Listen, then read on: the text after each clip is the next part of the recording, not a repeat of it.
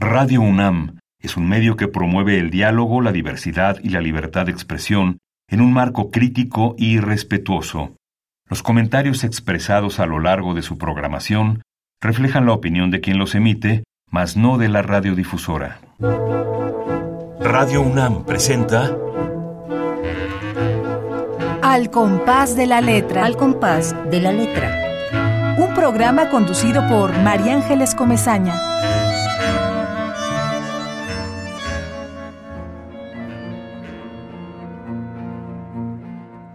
Nací una mañana como la de hoy, sin nombre.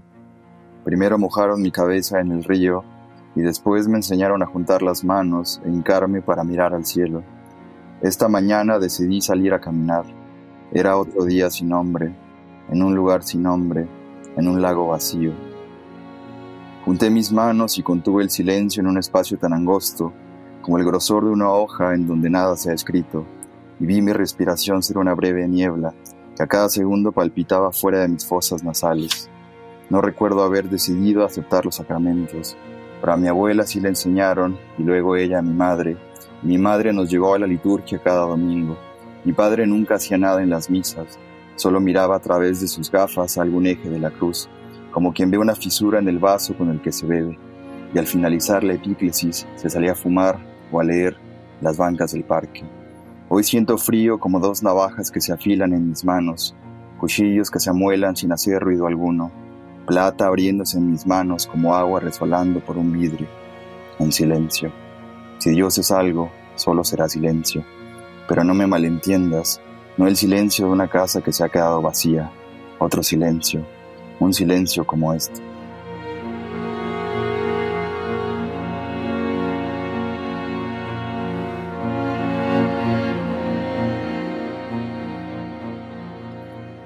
Amigos, muy buenas tardes. Ay, nos emociona la poesía. Muchas gracias, muchas gracias por estar aquí con nosotros, Alan Valdés. Muchas gracias por haber leído este poema tan espléndido que nos, nos empieza, se nos, se nos pone la carne de, gallina cuando leemos a poetas como Alan Valdés. Muchas gracias por estar con nosotros, Alan. No, más bien el agradecimiento es mío por estar en este, en este espacio aquí en Radio Nam, en este programa. Yo creo que va a ser una conversación muy, muy amena y, y pues yo estoy muy emocionado. Igual nosotros, queridos amigos, yo, yo soy María Ángeles Comezaña, ya lo saben casi todos los que sintonizan este programa, que este ratito para la poesía que abre Radio UNAM, ya se ha vuelto una tertulia, ya sabemos que no estamos solos, que allá, allá del otro lado está, eh, bueno, Ramiro Ruiz Dura, siempre lo saludamos, le mandamos abrazos, él nos está escuchando, eh, Esther Valdés, que está en Monterrey, en el norte, también un abrazo y un beso, Pablo López, que está aquí en la ciudad, en la, en, la alcaldía de Tlalpan, otro abrazo, ojalá y siga escribiendo como, como lo hace. Y bueno, todos los que en este momento sintonizan con nosotros, Mayolí Treviño, que también ama la poesía. Pues este sí es un espacio muy, muy rico, muy calientito en estos momentos de frío, eh, que, que nos da muchísimo gusto, es un privilegio tenerlo. Y hemos invitado el día de hoy a un poeta joven, con una propuesta distinta, como lo acabamos de escuchar con su poema, con este poema, que es un poema del poemario La pérdida de voluntad en el agua, ¿no es cierto, Alan? Ah, sí, así se llama el, el, libro. El poema no tiene título, pero es parte de, de esa obra. Es parte, y, y, es, y cuando nosotros abrimos esta puerta, este, este poemario, eh, que tiene que, justamente el pretexto es el agua, y, y de ahí surge toda una, narrativa, es un, es un largo poema, eh, yo podría decir en prosa, que nos, nos remite, eh, me, me, daba una sensación muy, muy, muy interesante cuando yo estaba leyendo, que me, me, lo primero que te quiero decir, Alan, es que me atrapa tu poesía y me da ganas de seguir leyéndola para entenderla más, porque nos vas dejando como muchos suspensos, vas narrando una historia, un poema que es toda una historia y que, y que es un único poema, es decir, es el hilo de una sola madeja, y realmente nos, nos llena de paisajes distintos, muy originales. Va, van a ver ustedes, queridos amigos, cómo entramos a, un universo nuevo, a, una poética diferente. Algunas cosas que siempre digo, ¿no? La poesía deja en el alma y en el corazón de quienes amamos la poesía y quienes la leemos, deja como ecos, ecos y, sin que se parezcan, sin que sea ningún, de ninguna manera copia de nada, pero ese eco, ese espíritu, reaparece cuando uno se encuentra con poesía como la tuya, Alan. Te decía hace un ratito antes de que empezáramos el programa que hay este poema de Jean-Claude Lambert que se llama La antileyenda del siglo. Luego te, leeré o les leeré, queridos amigos, algunos cachitos también de este poema, que está hermanado con esta fuerza que tú vas eh, dando a, tu, a tu gran poema, este gran poema. Y bueno, queridos amigos, les voy a leer un, un pedacito de la trayectoria de Alan. Él nos mandó un poquito de lo que ha hecho, pero sí queremos que nos cuente eh, mucho más de, su vida, de su poesía, de cómo llega a este horizonte. Y les cuento, queridos amigos, Alan Valdés es norteño, originario de Chihuahua, y hemos tenido poetas de Chihuahua, así que nos da muchísimo gusto que sigan viniendo al compás de la letra gente del norte. Alan Valdés formó parte del sexto curso de creación literaria para jóvenes de la Fundación para las Letras Mexicanas y la Universidad Veracruzana. Fue participante de la primera edición del curso taller Pico de Gallo de Crítica Literaria, convocado por la revista de la Universidad de México y el Museo de, Arte Contemporáneo, el MUAC. Ha publicado textos en Tierra Adentro, Punto de Partida y Punto en Línea. Obtuvo la beca Jóvenes Creadores del 20 al 21 del FONCA. Y, bueno, te damos, te damos otra vez la bienvenida, Alan, querido. Creo que ganaste un premio con este libro, ¿cierto? Sí, bueno, la, fortuna que tuve fue que Tierra Adentro, desde hace muchísimos años, ah, cada año convoca premios para jóvenes entre 18 y varía 30 o 34 puede ser el límite, pero en general pues es destinado a jóvenes y hay diversas categorías divididas en géneros más o menos sigue, sigue la estructura tradicional, novela, cuento, poesía, ensayo, crónica y novela gráfica. Y yo tuve la, la, fortuna de haber ganado con este libro, que es mi primer libro, el concurso de poesía Elías Nandino, que lo convoca el municipio de Cocula y el la Secretaría de Cultura de Jalisco y, y pues el Fondo de Cultura con Tierra Adentro. Lo gané en el 2020, lo gané en el 2020 en medio de, de la pandemia. De la pandemia. Sí, entonces, pues la emoción llegó cruzada por, varias cosas. Primero, pues la emoción de saber que, iba a publicar un libro y también como la, la emoción de saber que a pesar del contexto en el que se estaba en ese momento, aunque seguimos, pero en ese momento había más incertidumbre que respuestas, pues la emoción de saber que a pesar de todo la literatura seguía haciendo un esfuerzo por, por estar ahí, siendo necia, porque yo creo que es necedad, pero también siendo pues dichosa, ¿no? Entonces, como que para mí fue, fue una gran noticia y, el libro se acabó de, publicar y empezó a, venderse y a, difundirse apenas este diciembre pasado. Fui a la, a la feria de Guadalajara, entonces fue, pues fue una cosa, pues sí, muy loca porque yo no había visto mi libro como en físico hasta que llegué a la feria de Guadalajara y, y fue como un encuentro pues muy emotivo porque pues yo iba a la feria de Guadalajara como, como estudiante. La última vez que había estado yo en la FIL fue en el 2014 y yo todavía no tenía ni idea de que iba a escribir un, un libro y ni siquiera que iba a ganar con ese libro, ni siquiera que se iba a publicar y mucho menos que iba a estar yo en Guadalajara en la FIL. Entonces mi regreso a Guadalajara fue pues justo a la feria del libro con, con una presentación. Pues fue, fue un momento muy lindo. Qué padre, qué mal, ya me lo puedo imaginar, qué bueno. ¿Y este libro lo, lo escribiste en el encierro, en, en, esta época, o, o, fue, es un libro que, que llevas ya mucho tiempo cocinando en tu cabeza? Pues yo estudié literatura, yo estudié en la, en la UACH y en la Universidad Autónoma de Chihuahua, y pues cuando yo estaba estudiando, como que tenía inquietudes y, tenía ánimos de escribir poesía, pero realmente en mis años universitarios, como que no tenía propiamente como una como ambición concreta de escribir un, libro.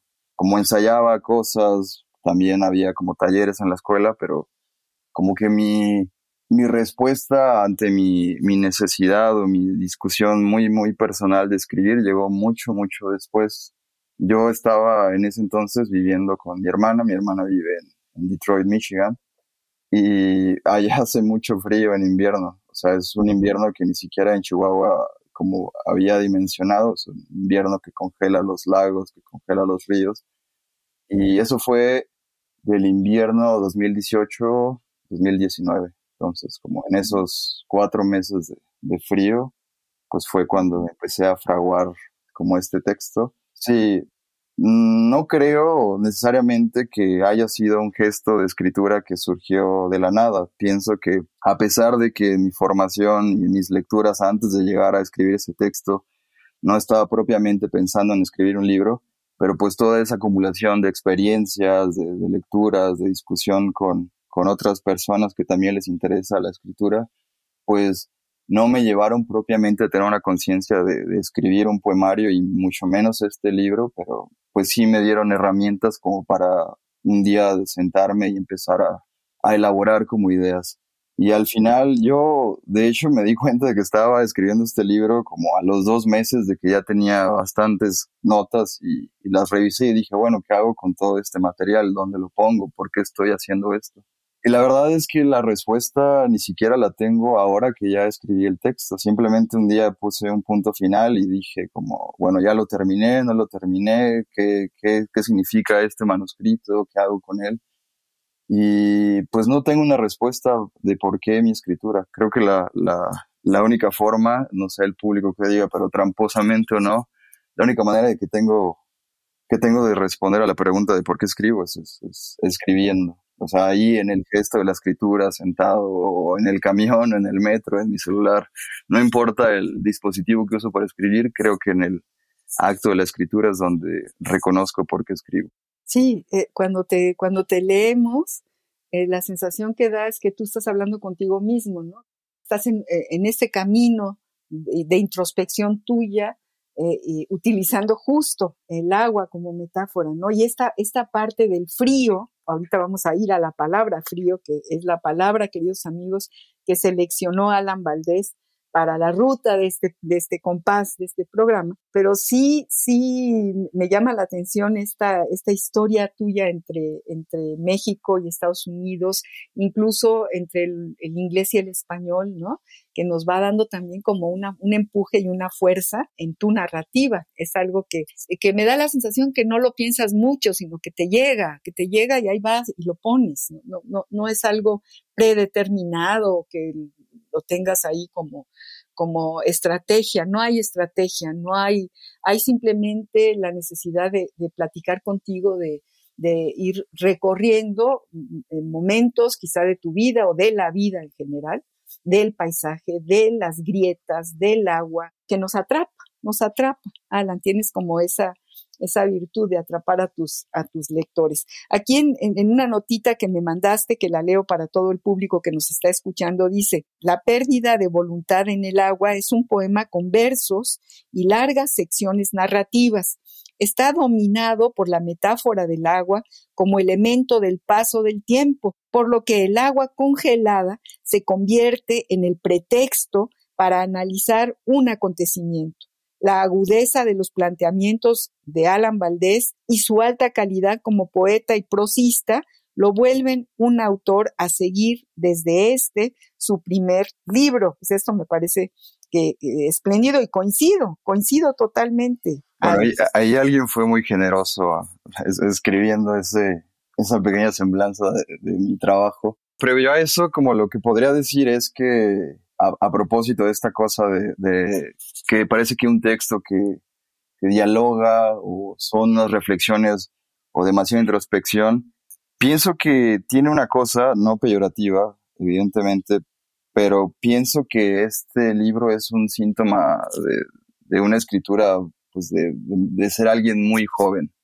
O sea, en términos como no de edad, sino en términos como de mi conciencia sobre el oficio. Porque tengo como unos recursos y tengo unas inquietudes formales y, pienso como en términos de hasta de la tradición, como con quién dialoga mi texto y por qué elegí escribirlo así, pero sí es un impulso muy, muy juvenil en términos de que la única cosa en la que sentía yo derecho como de opinar o de construir o de metaforizar, pues era mi, mi, vida. Y mi vida hasta en términos como muy inmediatos biográficos, como que son las cosas que me, pasaron, son las cosas que vi, las cosas que me conmovieron, las cosas que me repelieron. En la distancia y proximidad con, con mi propia vida es, es como yo empecé a materializar la escritura de este libro. No, no busqué ficcionalizar en términos como como lo haría la novela o como, como lo hace el cuento, de, proponer otros escenarios, sino más bien utilicé como las cosas que me pasan a mí para tratar de hablar de, las cosas que quiero entender de mí mismo. Y en esos términos yo pienso que sí, mucha poesía lo hace, pero como una cosa muy de juventud, es como uno está tratando de indagar, pues, qué le pasa, quién es uno, a dónde va, de dónde viene y está atravesado pues por una narración que tiene que ver con un momento muy particular de mi vida, que fue que yo fui a visitar a mi hermana que tenía bastantes años que no veía, ella vive en Estados Unidos, y entonces como llegar a otro país, a otra lengua, conocer a mi, sobrino, que él no habla español, que, que habla inglés, entonces verlo como aprender una lengua que no es mi lengua materna, sino la lengua ni siquiera materna de él, porque mi hermana pues es mexicana o sea, aprender a hablar una lengua que no me pertenece a mí ni a mi hermana, pero aprenderlo, verlo, aprender a hablar. Como que para mí todo eso fue como un, incentivo o, algo muy como atractivo para empezar a, a discutirme también por qué yo digo cosas, por qué yo pienso cosas, por qué estoy en este, bueno, por qué estaba en ese espacio y no en otro, y qué significaba todo un contexto que para mí era ajeno. Entonces, como todos esos impulsos alimentaron pues la discusión de este, de este libro. No, está padrísimo lo que estás diciendo, es tal cual. Voy a permitirme, permitirme leer eh, este, este fragmento que tiene que ver con lo que estás diciendo. Dice, las cosas son mientras haya movimiento en ellas. La quietud solo es el vacío. Pero la conquista ingenua duró poco, y el agua, inmóvil en apariencia, entre mis manos, comenzó a buscar camino en mí, comenzó a ser lo que siempre ha sido, y yo era en tanto que el agua era. Entonces entendí que el reflejo solo es una pausa, la quietud solo es el vacío. Entonces entendí que la memoria es un reflejo, pero nunca supe muy bien de qué es esta dialéctica que hablas contigo mismo, ¿no? Y, que, nos, invita a seguir, a, a seguirte en este, en este camino. Queridos amigos, estamos hablando con este poeta joven Alan Valdés, estamos hablando de su libro premiado La pérdida de voluntad en el agua y Alan Valdés, como todos nuestros invitados, ha decidido que su palabra, que la ruta que guíe este programa, sea la palabra frío. ¿Se acuerdan que cada poeta trae su, propia palabra? Vamos a ver qué dice el diccionario del español de México, del Colegio de México, sobre esta palabra. La ruta de la palabra.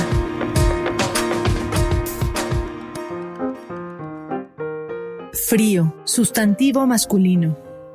Estado de la atmósfera en que la temperatura es más baja de lo acostumbrado Hace mucho frío. Hace un friecito que cala. El frío de la Ciudad de México es más intenso que el de Toluca. Sensación de temperatura más baja de lo normal, como la que se experimenta al tocar el hielo. Tener frío. Sentir frío. Que tiene una temperatura más baja de lo normal o de la que es agradable para alguien. Clima frío. Agua fría. Que no expresa sus emociones que no las tiene o no se deja llevar por ellas. Una persona fría, un público frío, un militar frío, una mente fría. En frío, sin dejarse llevar por las circunstancias o por los sentimientos. Ese asunto hay que discutirlo en frío. Estar frío, comenzar a alguien una actividad como el deporte o el baile sin haber ejercitado los músculos previamente. Quedarse frío, Quedar a alguien sorprendido por algo imprevisto. Quedarse frío con una noticia. Fría. Popular. Cerveza helada. Pásame unas frías. Diccionario del Español de México del Colegio de México. La ruta de la palabra. Pues esto es lo que de manera divertida y espléndida, ¿no? Como, lo, como son las sorpresas de, los diccionarios, de, de las definiciones de los diccionarios, y en este caso del diccionario del español de México, del Colegio de México sobre el frío. ¿Cómo ves, eh, Alan? Pues primero los ejemplos que da el diccionario para ponerlos en la oración y contextualizar su significado me, parecieron muy divertidos. El páseme unas frías, en la Ciudad de México hace más frío que en Toluca como que me da, me da mucha risa, recuerdo los ejercicios de, de la primaria cuando uno le pide buscar palabras que se está aprendiendo y luego hacer oraciones. Entonces como que me, me remitió mucho a mi, a mi educación primaria. La razón por la que yo elegí la palabra frío tiene que ver con una cosa como del, del paisaje en el texto, porque el texto está atravesado por, por muchas circunstancias que tienen que ver con el invierno. Y el invierno, pues, es sinónimo, bueno, depende del hemisferio en donde esté uno, pero el invierno tiene que ver con el, con el frío, pues tiene que ver con, con la, temperatura baja y, y, con la nieve y con el hielo. Y en mi caso, pues lo que retrato en el texto, más allá de la metáfora que, que atraviesa el libro, pues tiene que ver con una circunstancia como muy geográfica, que es que yo estaba en Michigan y hacía un invierno terrible de menos 15 grados centígrados a veces. Entonces esa fue, así como dice el inicio de, de 100 años de soledad, pues esa fue la primera vez que yo de verdad fui a conocer el hielo. Hielo.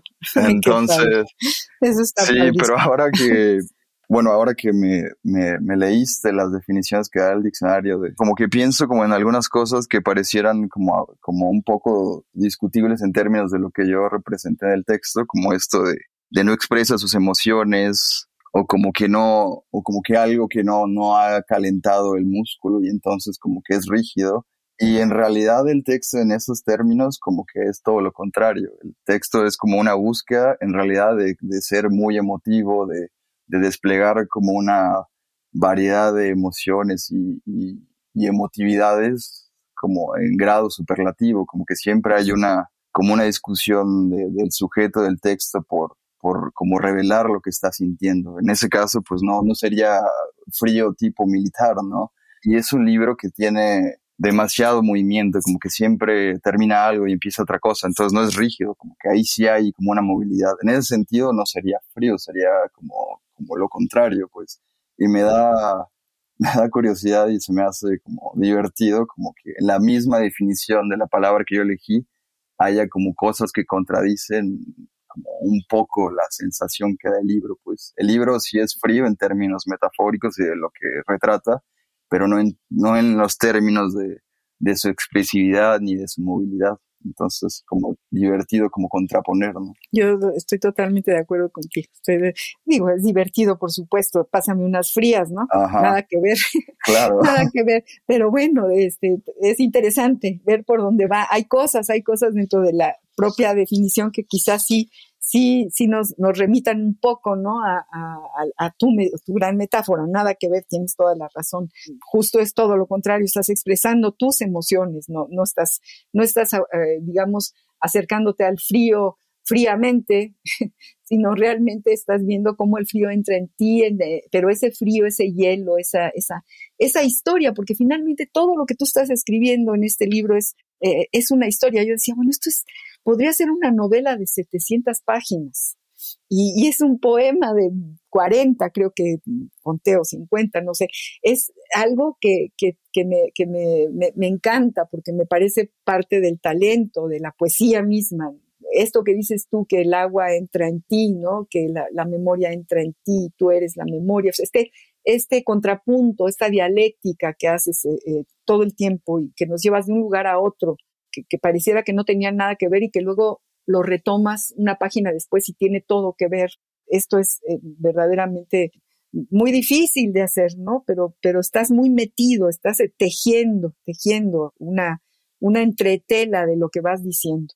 Fíjate que, eh, que, que, vamos a ir a una pausa musical que tiene que ver con, con este frío y con el invierno Vamos a escuchar a Silvio Rodríguez en su canción bellísima, Canción de Invierno. Vamos a esta pausa musical, queridos amigos. Estamos hablando con Alan Valdés y descubriendo todo un universo poético a partir de su poesía.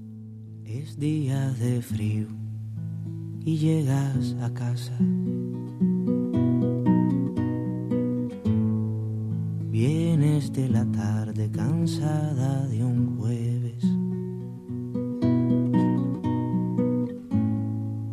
Los muebles, tu perro y millones de ojos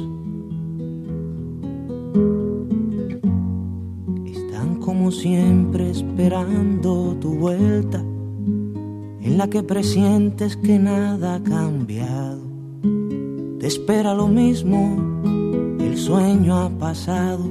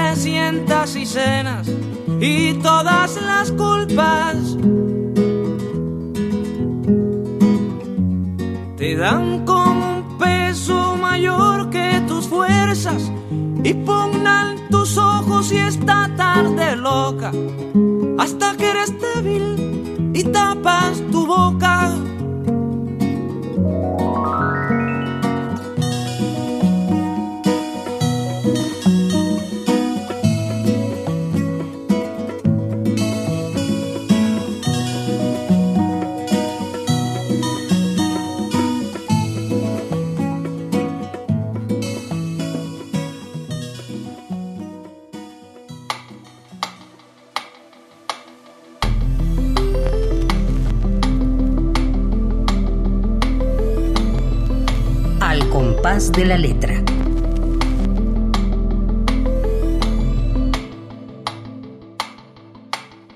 Bueno, pues Silvio es el, decía Fernández Retamar, el gran poeta cubano Fernández Retamar, que murió hace poco, que Silvio era el, gran poeta de las canciones. Y, bueno, eh, esta tarde de invierno nos lleva a una historia de amor, y bueno, a mí me, me seduce, me encanta, me llena de ternura toda esta eh, eh, expresión de este, de este cantautor Silvio, Silvio Rodríguez. ¿Tú qué opinas, mi querido Alan, Alan Valdés, con quien estamos hablando la tarde de hoy? Nada, pues primero coincido, coincido bastante, como que lo que hace Silvio es como borrar esa línea entre pensar que la música, la música que escuchamos no, no está emparentada con la, con la poesía. Yo creo que esas dos cosas están ligadas. Hay como un gesto bien reconocible de que pues, el primer, como la primera manifestación de la, de la poesía es como música, ¿no? Y en términos como de, de la palabra frío, pues acordándome un poco de las definiciones que nos, que nos estabas como leyendo, como esta cosa de, como de la, de la quietud, ¿no? Como de un poco de una, de una frialdad como emotiva, como que es, la canción es como muy melancólica, ¿no?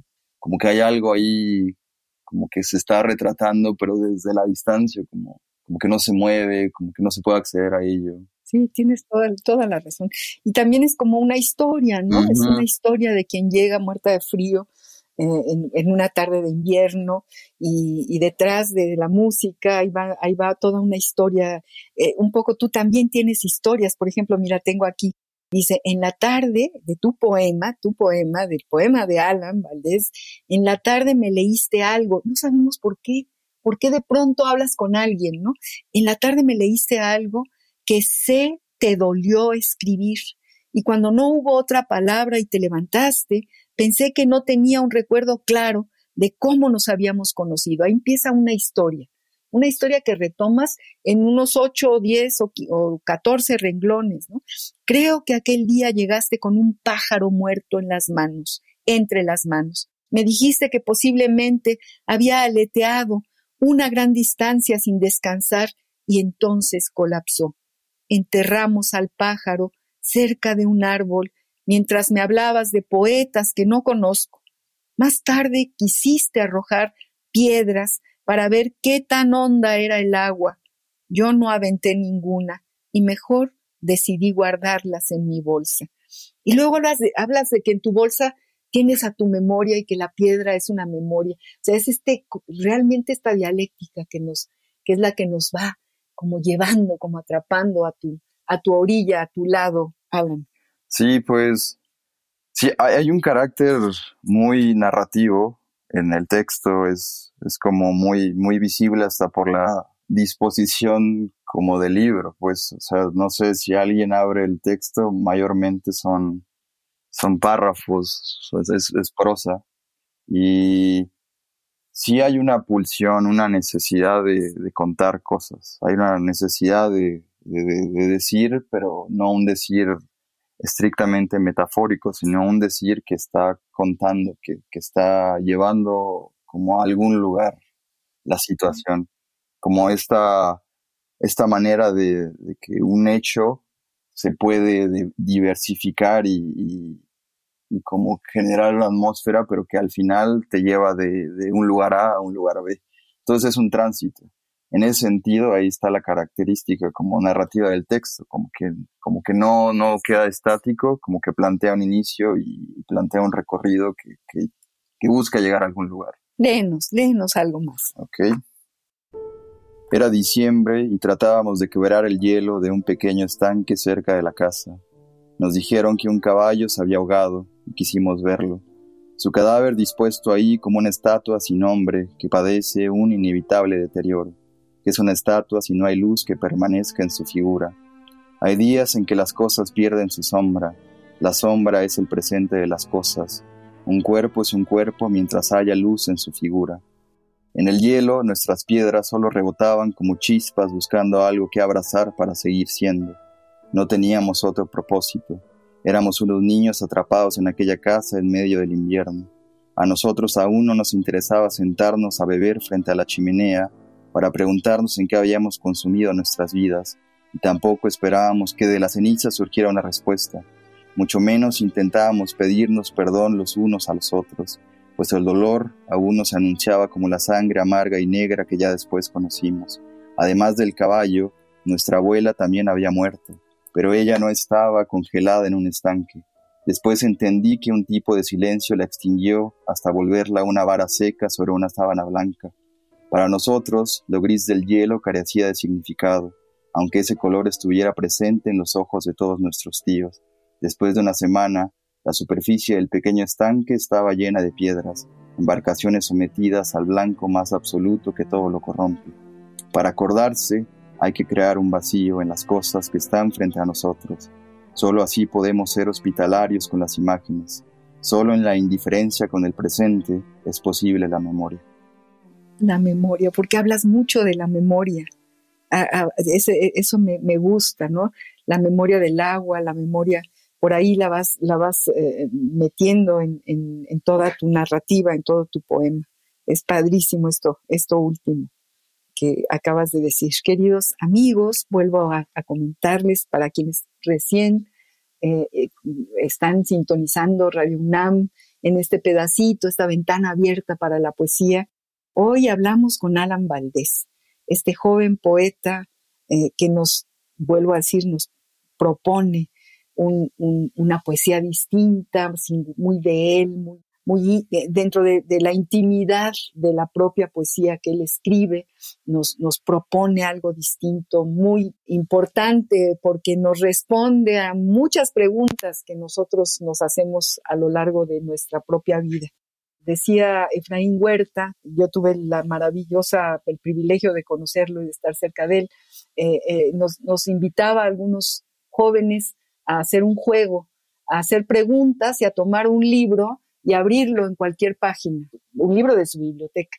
Y ahí estaba una respuesta a, nuestras preguntas. Ese es un juego. Aquí también yo me hago preguntas, cierro los ojos, eh, abro en la página 29 o en la página 30 y encuentro respuestas. Es como una especie de oráculo de, de I Ching, este, este, la poesía en general y sobre todo si es poesía como, como esta tuya, Alan querido.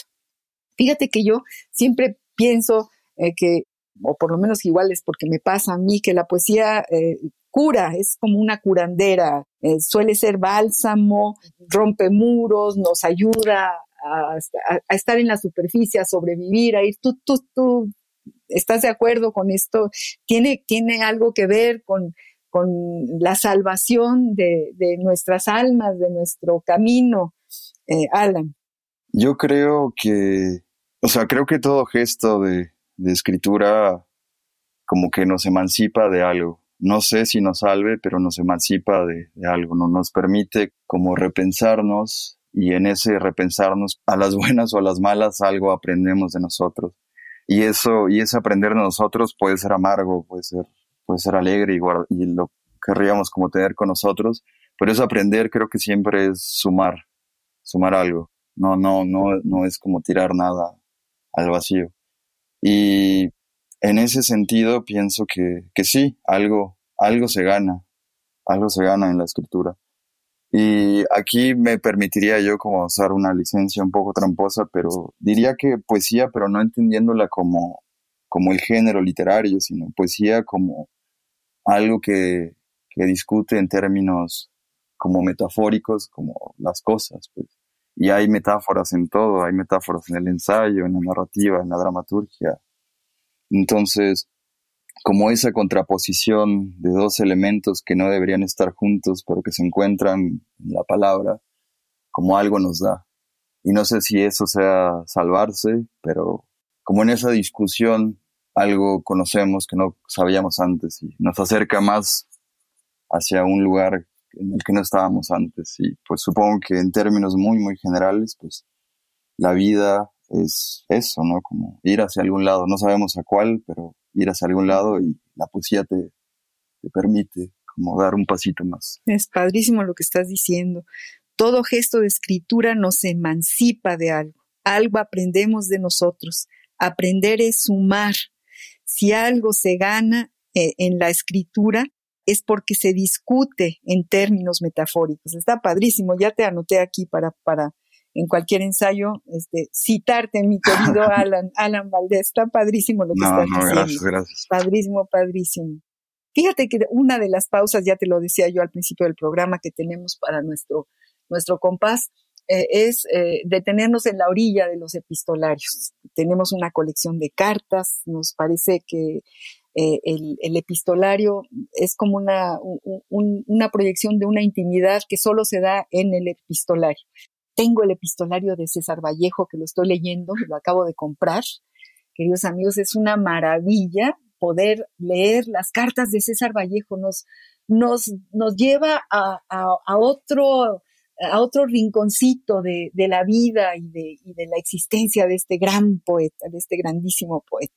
Seleccioné una carta donde César Vallejo eh, es muy elogioso ante un joven poeta que le mandó sus poemas para que le dijera algo, para que le diera el pasaporte, porque eso sucede en, los poetas, eh, que siempre pedimos un pasaporte, a ver, ¿qué te parece? Siempre es importante el, otro, escribir para el otro y que el otro te lea y que el otro te, te diga algo de lo que estás, que, que haya como una resonancia, ¿no? ¿No te parece, eh, Alan? Sí, no, es bien, es bien importante, sobre todo en los, como en los primeros años en que uno no sabe si debe seguir escribiendo o no, yo creo que, que es muy importante como ese, ese gesto de, de, que alguien te la y sobre todo si es alguien con autoridad como lo fue Vallejo, yo creo que para bien o para mal es importante ese mostrar. Es como ese beneplácito, ¿no? Es, es importantísimo, Es que dijiste algo que yo creo que sí es importante, como la escritura, a pesar de que parezca un acto intimista y solitario, nunca es o, nunca termina de ser si no es leído. Y la lectura es, es, es, como, como de las muestras más evidentes que tenemos de, de, de la otredad, donde se funda el sujeto, pero también fundamos a los otros. como que es en, esa, en esa reciprocidad es donde creo que pasa la, la, literatura, no, no antes, sino hasta ese momento.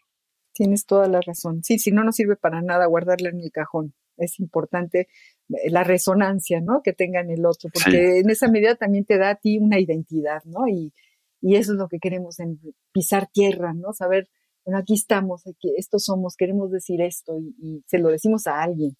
Y bueno, yo estaba muy, feliz de leer eh, e, este, esta cartita de César Vallejo a este poeta seguramente muy joven que se llama Juvenal Ortiz, eh, Saralegui, porque fíjate que es tan elogioso que entonces casi casi me da a mí la licencia, porque yo a veces pienso pensarán que soy una exagerada, pero no es que de verdad siento en el corazón la poesía de quienes han llegado al programa y la tuya, la tuya absolutamente, Alan. Y entonces vamos a ver este, cómo se expresa César Vallejo sobre un, trabajo de un poeta joven.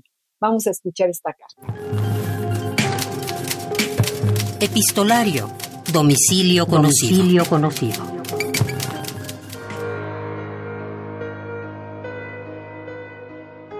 Carta de César Vallejo a Juvenal Ortiz Saralegui.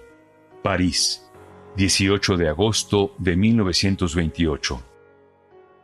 Mi querido compañero, su libro me ha impresionado de veras. No conocí hasta ahora nada suyo. Del Uruguay no nos llegan a París mayores novedades juveniles. Ha sido por eso una preciosa sorpresa la poesía nueva y fuerte de su libro. Nueva y fuerte, los dos valores juntos. Las grandes obras polarizan su mérito en estos dos extremos de belleza y en nada más. El resto es mero adjetivo. Decir a usted que su libro es esto, aquello o lo demás allá, me parecería circunstanciarlo, juzgándolo con rasero churrigueresco de decadencia china. La fuerza y la frescura, por el contrario, constituyen indicación de simplicidad, índice de substracto. Ambas calidades fundamentales obran muy al fondo de todas las demás.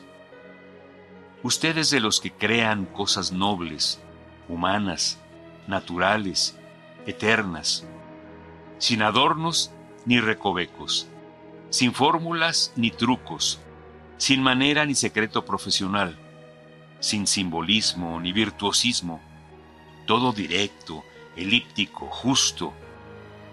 Fraternizo hondamente con su estética. Deme siempre a conocer cuanto escriba usted y los demás muchachos de Montevideo. Me gustaría hacerlos conocer entre los jóvenes franceses. Un gran apretón de manos. César Vallejo. Voz Juan Stack.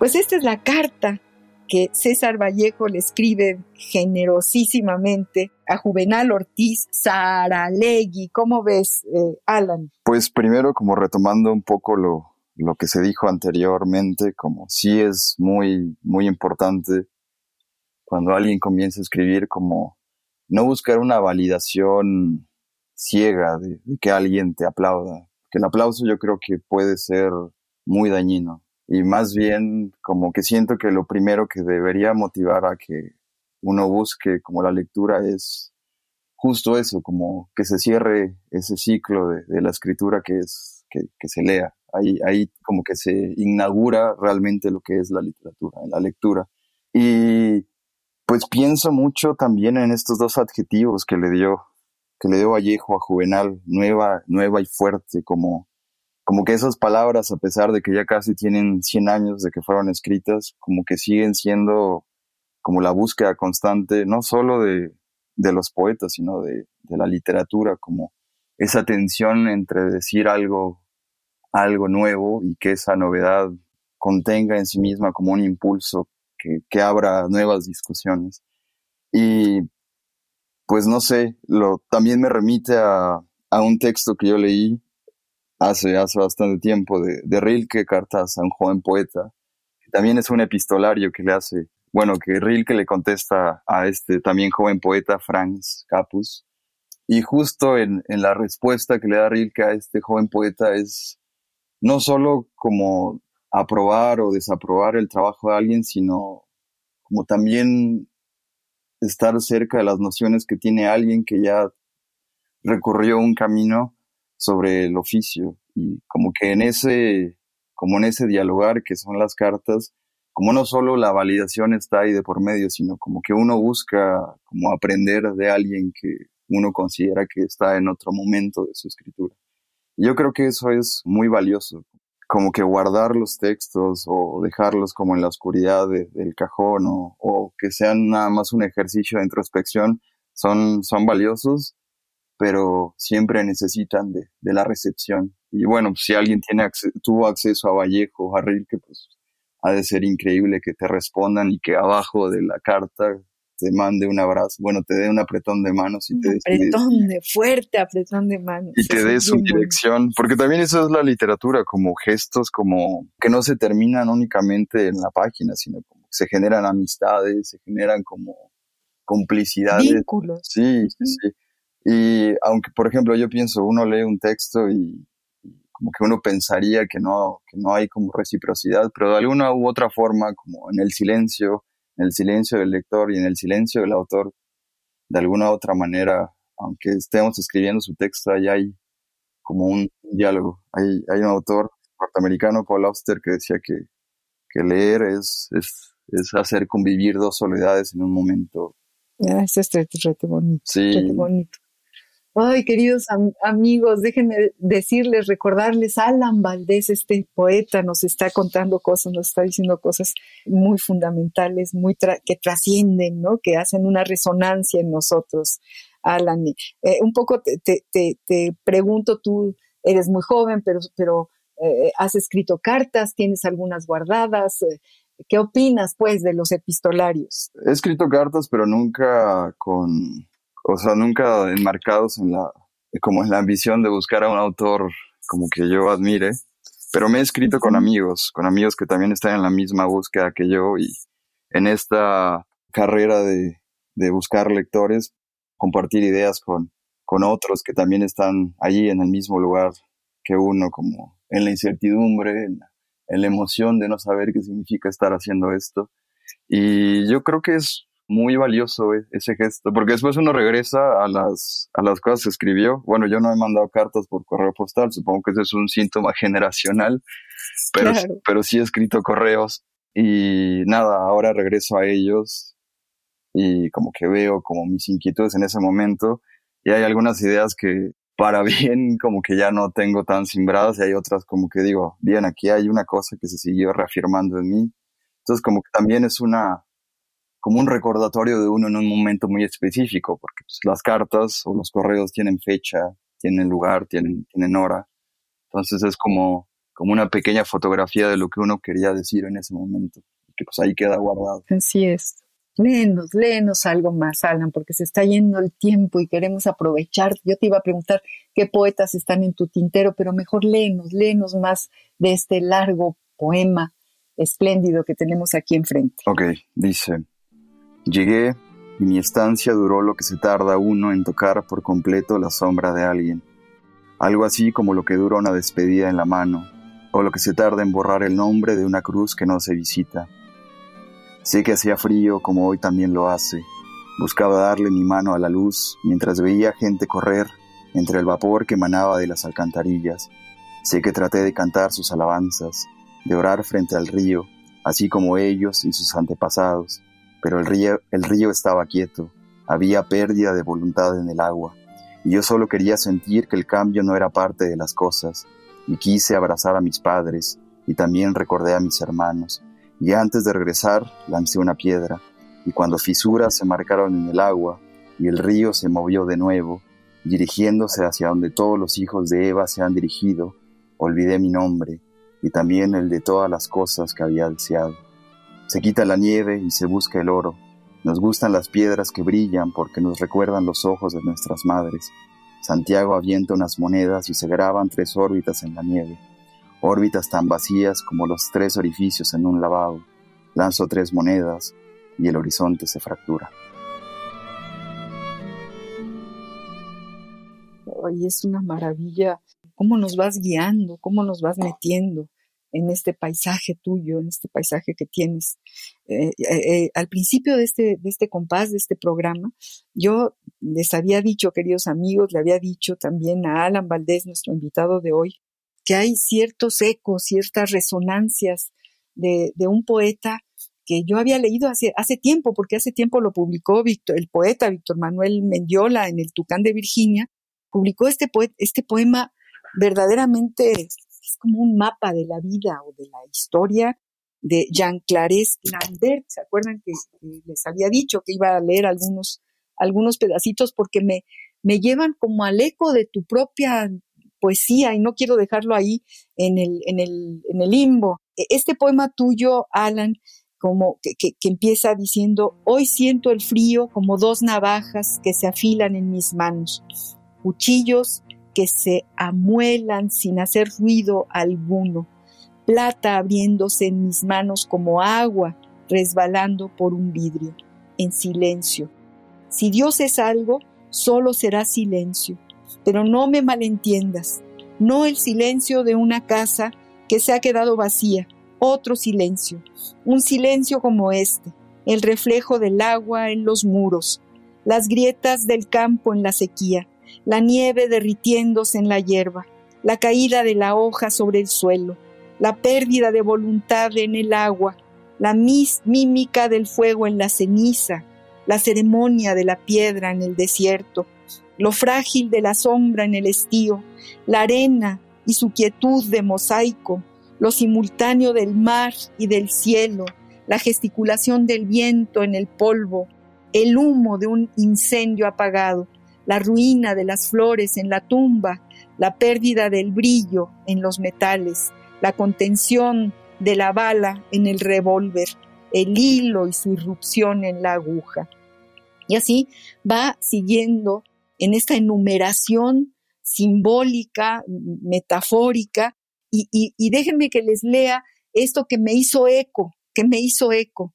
Eh, dice eh, Jean Clarence Lambert, a lo mejor es, es algo muy mío nada más y a ustedes no se los parece, pero a mí me llegó como toda esta atmósfera de un poeta mucho mayor que tú, que vive en Francia y que escribe esto. Dice, habla el bufón, es la antileyenda del siglo, es lo indeterminable y el turismo de lo indeterminable, es la mutua ayuda de las palabras, la tiranía de las palabras, el mutismo de las palabras, es la ruina de Marx sobre la autopista y Groucho que no se detiene. Es la momia de Lenin y cómo rentabilizarla. Es el tren blindado de Trotsky, abandonado en el desierto de México. Es la última autopista errando en los suburbios de la historia. Es la bañera donde Marilyn y John F. Kennedy han copulado. Las barricadas misteriosas de mayo del 68 y la matanza de Tlatelolco es la cruzada negra y la cruzada amarilla, es la escalera de Richter y la escalera de Buffon, la escalera de Jacob, es el Fausto y Freud al McDonald's, Duchamps al Club Med, es dólares en todos los países unidos, etcétera, etcétera, etcétera. Igual eh, esta fortaleza, esta especie de como de, de, de martillazos, una cosa y la otra, eh, me remite, pues nada que ver, pero me remite y tenía, tenía ganas de no dejarlo en el aire. Tu poesía es una poesía importante, Alan Valdés, y, estamos a tres minutos de terminar nuestro programa y te pediría que lo, termináramos leyéndonos, léenos, léenos y, pido una disculpa a lo mejor por esta irrupción de, de, de, de Jean Clarence Lambert, pero no me quería quedar con esto dentro porque, híjole, se me, se me revolvió, se me, me, pareció que era, que era importante, o por lo menos lo era para mí. ¿Qué esperabas que dijera la poesía? Si el pan ya no ha vuelto a ser dividido, si ya no hay diferencia entre la ceniza de la frente y la ceniza de un incendio, que alguien animó por quedarse dormido con un cigarro, ¿Qué esperaban de la poesía si dejamos de escribir sobre las piedras el nombre de las cosas que no mueren? Si esta mañana el aire que nos recorre ha traído el polvo de los campos infértiles, ¿qué esperaban que fuera la poesía? Si la pluma con la que se escribe sobrevivirá a este invierno y a otros siglos más, y nosotros, después de esta palabra, no. ¿Qué esperaban que fuera la poesía? Una moneda de oro, un monumento para que los pájaros reposen, un grupo de personas en traje discutiendo sobre personas muertas. Cruzo un mar y cruzo un lago y cruzo un río. Dejo a mi hermana y me despido de Santiago en una lengua que no me pertenece. ¿Qué esperaban de la poesía? Si el cielo sobre el que estoy me lo ha vendido United, ¿qué esperaban de la poesía? Una sala en una biblioteca con libros jamás consultados, una antología de alguien que no ha muerto, pero que ya no escribe. ¿Qué esperaban de la poesía? Díganme. Yo solo espero a que termine el invierno, y sé que mi muerte es la suya también, y sé que el suelo debajo de mis pies es suyo también, no importa que el fuego ya solo sirva para prender un cigarro, o que ya no se separen los mares, o que nos preguntemos qué es la poesía. En realidad, nada de eso importa. Ay, Alan, querido Alan, muchas, muchas gracias por haber estado con nosotros este jueves. Nos has llevado realmente a, una poesía tan entrañable, tan cercana, tan, tan propia tuya y, que nos, nos, nos la regalas para hacerla nuestra. Y bueno, hemos llegado al final de, del compás de la letra y yo tengo que agradecerte haber estado con nosotros nuevamente. Alan, de verdad muchas gracias por, por habernos dado este cachito de tu tiempo y por habernos dejado entrar en, en, tu, en tu poesía.